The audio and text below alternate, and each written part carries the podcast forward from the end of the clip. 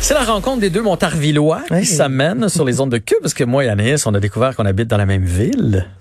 Ben, je te dirais qu'à Cube, on est, une- on est quelques-uns à De Mario, demeurer. Mario Mario aussi, mais c'est quand même trois personnes Ouais. qui mangent des sushis régulièrement. Ben oui, c'est ça. On parlait de sushi avant d'entrer en ondes, parce qu'on on jasait sushi, on jasait de resto à Saint-Bruno. Surtout, on a jasé du fait que tu n'es pas manuel. Moi, c'est ce que j'ai retenu, euh, Jean-François. n'a pas de bon sens, pas manuel comme moi, là, ça n'a pas de bon sens. Mais ta blonde est plus manuelle que toi. Ouais.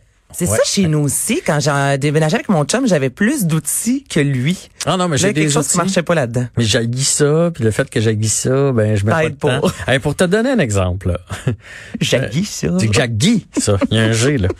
Quand les enfants étaient plus jeunes, à un moment donné, là, ils voulaient faire des, des grosses décorations d'Halloween. Puis là, il nous restait plein de planches. tout Ça, j'ai dit, on va s'y mettre. On va faire des croix ensemble. Tu sais, on va faire des croix. On va faire un cercueil. C'est relativement simple, il me semble, faire des croix. Ouais, mais le cercueil, j'ai fait un cercueil, tout ça, ouais. ben, un cercueil euh, rectangle, mais bon. En tout cas, bref, euh, là, il y a des amis qui sont venus, ont fait, wow, JF, c'est vraiment beau. Comment t'as fait pour donner le, tu sais, l'esprit de vieux, là? Tu sais, tu sens que le cercueil a travaillé, il est croche, il est pas. J'ai fait, non, non.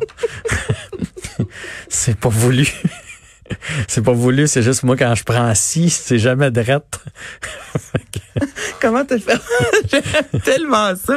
C'était pas voulu, mais là, au moins pour l'Halloween, on se permet. Si t'avais fait des bacs à fleurs, Ouais, c'est ça. Moi, j'ai pas le droit de travailler dans la maison. Ma blonde avait juste travaillé dans le garage. Tu sais, dans le garage, tu fais des tablettes, c'est pas grave. C'est si grave C'est croche. ça. Mais mettons quelque chose dans la cuisine, elle fait tout, tout, tout, tout, tout, tout. mais celle qui le fait, vous engagez? On engage, ou on fait venir quelqu'un. C'est ça. Oh, Voilà. j'adore ça. C'est- Chacun ses forces, hein? À chacun ses forces, Moi, je exactement. toujours, je, je suis bien de travailler une semaine, puis payer quelqu'un qui travaille chez nous, que de le faire moi-même, puis pendant dix ans après ça, le regarder en faisant. Alors, peut-être le cadre, il écloche ou le miroir, ou là, t'essayes d'arranger travaillé en choses. c'est ça. Bon, Ah, allons-y! allons-y dans le, dans le vrai showbiz. Ben là, Showbiz, il y a une des nouvelles qui est sortie aujourd'hui. En fait, Musicor Spectacle a euh, reporté officiellement la tournée euh, de Révolution. Donc là, ça fait deux fois que Révolution est reportée en raison de la COVID. Les euh, répétitions devaient avoir lieu cet été. Il y a quand même une vingtaine de danseurs sur scène, dont Jean-Marc Généreux. Je sais pas toi, mais moi, danser avec 20 personnes, distanciation sociale, on essaie de faire des mouvements ensemble. Il y a quelque chose, il y a- ça ne fonctionne tout simplement pas. C'est sûr. Donc là, on s'est dit, on va reporter ça officiellement euh, en 2021, février, mars, Montréal, Québec. Il y a plusieurs autres villes. Donc, si vous avez vos billets, ben conservez-les. Là, vous mettez ça dans un petit agenda à la maison et c'est dans un an, vous pourrez voir les danseurs de Révolution. Mais là, on n'a pas le choix. C'est pratiquement impossible de danser. Surtout, euh, est-ce que tu écoutais ça chez vous, Révolution? C'était Ben comme oui. un classique, un incontournable de danse. dimanche. là. Ah. Fait que c'est, oui, c'est un incontournable. C'est vraiment bien fait. Les performances sont extraordinaires. Mais je comprends que dans sa distance, il n'y a pas d'intérêt. Mais non, puis là. des fois, tu les vois l'embarquer un par-dessus l'autre, là, puis se lancer dans les airs, faire des pirouettes, c'est tout à fait inimaginable. Donc, euh, malheureusement, ce sera reporté en 2021. S'il y en a en Si. 2021. De même, dans le communiqué de presse, il est écrit « Si tout va bien Oui. Hey, moi, lire ça, je me dis, eh mon Dieu. hein. Donc, on, on porte le masque, tout le monde, et on espère pouvoir danser en 2021. Mais il y a quand même à certains euh, endroits où on on n'est pas, on reporte pas, et au contraire, on va de l'avant, notamment au niveau de la télévision. Donc, l'échappée, c'est aujourd'hui qu'on recommençait à euh, enregistrer avec une dizaine de nouveaux euh, personnages, dont Isabelle Blais, Pierre-Luc Briand. Et là, il y a Bijoux de famille, Charles Lafortune, qui au mois, euh, au mois de septembre, on va voir enfin euh, la, la fin de, de la voix qui a été arrêtée euh, subitement en raison de la COVID. Et Bijoux de famille, ce sera un gros, euh, une grosse discussion, mélange comédie club. Charles Lafortune sera avec plusieurs invités et ce sera tourné où, j'imagine que tu as déjà viré une brosse là-bas, Saint-Sulpice?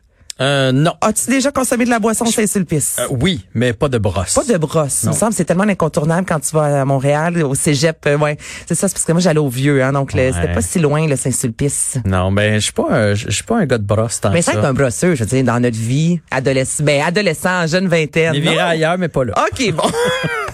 Mais tu pourras te reprendre, Jean-François, oui. si jamais tu vas au tournage de cette émission-là. Donc, ce sera, imaginez-vous, tourné devant le public. Donc, ce sera qua- des, des petites tables, style euh, bistrot, en fait, le cabaret. Et quatre personnes par table de la même famille pourront assister. Donc, ça fait quand même du bien d'avoir Ben des émissions tournées devant le public. On l'a vu dans les dernières semaines, toi notamment, là, qui en aurait fait la garde Mais des ça camps pendant va, ça va plusieurs nous années. manquer de voir des, des gens à l'écran, de voir du sûr. monde à l'écran. Moi, j'ai toujours dit, les gens me, me demandaient c'est quoi le succès de la guerre des clans. Oui, il y a le concept tout ça, mais il y a le fait de voir des familles. De voir ça du fait monde. du bien de Ben, voir des retrouvailles de famille, le père avec la mère, avec la sœur, avec le beau-frère. Ça nous, c'est dans nos mœurs, dans nos gènes ici au Québec. Fait que ça, Mhm. ça va nous manquer. Là. Tu sais, mettons, euh, je sais pas s'ils vont repartir la poule aux œufs d'or. Je pensais à ça l'autre fois parce que je suis passé devant le, le studio à TVA. Je me disais, la poule, pas personne qui crie l'œuf, L'œuf, l'œuf, l'œuf, c'est... Il va manquer de quoi? C'est un peu moins vendeur. Mais Ouais. là, bijoux de famille, c'est bien de savoir justement que le public est de retour et euh, ce sera tourné à la fin du mois de juillet. Vous pouvez vous inscrire si avec votre famille vous avez envie de rire un peu.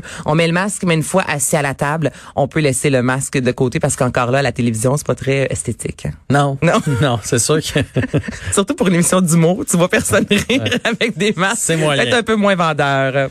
Parle-nous donc du film le plus cher de l'histoire de Netflix. OK, essaye avec un chiffre. Si je te dis qu'Irishman a, euh, a coûté plus de 160 millions de dollars, ce film de Martin Scorsese qui est le plus cher de Netflix. Là, est-ce qu'on y va avec... Je te donne pas de choix de réponse. 160, parce- J'imagine qu'on monte. D'après moi, on monte à un 225 millions. OK, un petit peu trop haut, mais Ah. 200. 200 200. millions, imaginez-vous. Alors, ce sera le nouveau film de Netflix avec Ryan Gosling et Chris Evans qu'on a vu, entre autres, dans Captain America. Et ce sont les frères Russo qui ont euh, réalisé Avengers, qui a été le film le plus rentable de l'histoire avec 2,47 milliards de dollars. Donc, là, on leur donne le plus gros budget pour réaliser un film sur Netflix. Déjà là, je pense qu'on on voit que c'est une recette gagnante.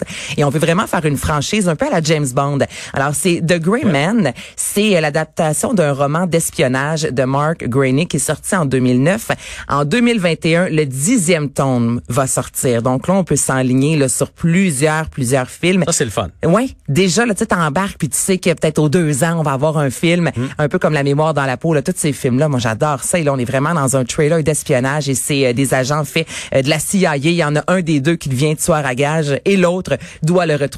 Simple comme ça, mais c'est sûr que ce sera efficace et avec des acteurs comme ça, j'ai vraiment hâte de voir. Ce sera en janvier 2021, donc sous peu que les tournages vont débuter. Donc on s'attend à une première sortie euh, en 2022 finalement. OK, OK. Fait que ça sera pas pour, euh, mettons, une possible deuxième vague qu'on aurait ce film-là. là. Non, non, non. pour plus loin. Pour plus loin, c'est ça qui se passe. OK, parce qu'on on dirait qu'à chaque fois que j'entends Netflix de ce temps-là, je me dis j'espère que tout le monde prépare du contenu pour cet automne. Mais j'imagine qu'il y en a plein qui se préparent sans peut-être euh, parler Mais même ici, au ça, mais Québec, même ça, ici. ça, on a fait le tour euh, au printemps passé, ça va nous prendre quelque chose de nouveau. Là. Oui, mais il y a plusieurs émissions aussi maintenant qui euh, se sont arrangées pour deuxième vague ou pas deuxième vague. On va être capable de continuer à tourner. Tu sais, on sait un peu maintenant Ouais, là, ce que ça ouais. ce que ça nécessite sur les plateaux de tournage. Donc il y a plusieurs émissions là qui, qui se sont dit on va faire en sorte que si jamais il y a une deuxième vague, on va être capable, un peu comme Marc-Claude Barrette disait avec deux filles le matin, il a dit là pour la prochaine saison, peu importe ce qui se passe, je vous promets qu'on n'aura pas à cesser les enregistrements. Nous sommes prêts.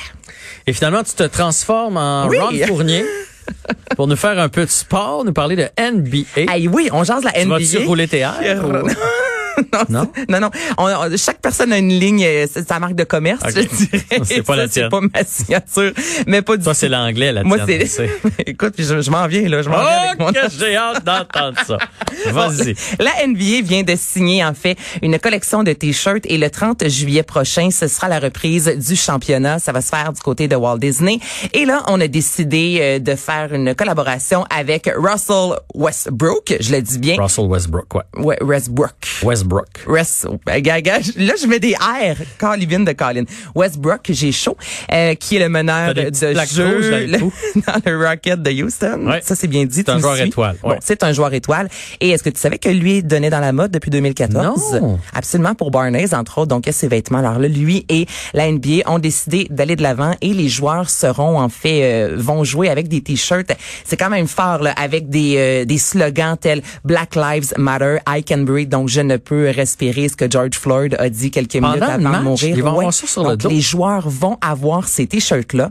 Il y a LeBron James qui, de son côté, a dit non. Il dit, moi, j'aurais, parce qu'on parle d'une trentaine de slogans, et là, les joueurs devaient choisir le slogan qui leur euh, plaisait dans la trentaine. Et de LeBron James, lui, n'a pas voulu. Il voulait vraiment pouvoir décider, créer ce qui vous, son slogan, en fait. Et euh, la NBA a refusé. Donc, LeBron James sera, euh, va jouer avec son t-shirt normal, en fait, là, régulier, euh, d'une partie régulière. En fait, voilà, je- j'ai beaucoup dit le mot Mais tu vois, je suis pas certain que ça me plaît. Je pensais que ça allait être pour euh, quand, tu sais, mettons, ils entrent là, pour leur réchauffement. Puis ça, mais une fois que le match commence, Non, non, c'est vraiment il me semble que tu mets ton jersey de ton équipe. Ouais, mais là c'est tout le contraire. Et il y a certains slogans qui ont été euh, refusés, puis je peux comprendre parce que ça devient presque violent.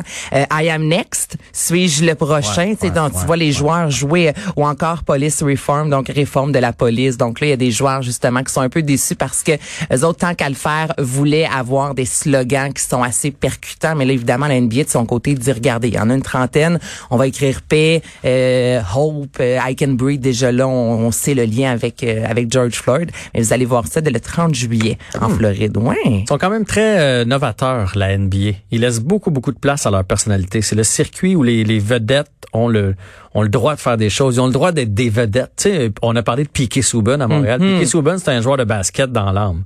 Il a sa propre compagnie, son propre logo. Ça. Ouais. Dans la NBA, ça c'est très très très mis de l'avant. Tu sais, Michael Jordan avait ses souliers. Euh, c'est une ligue de vedettes comparativement à toutes les autres circuits. Les autres sports où euh, peut-être mm. on aime moins les vedettes. Ouais, on est plus euh, conservateur. On est plus conservateur. Excellente chronique encore une fois. Merci. Mon anglais, hein. Russell? Westbrook. Ouais! Ah, un point. Joue pour les Rocket de Houston. Yes, sir! à demain, Anaïs. Bye.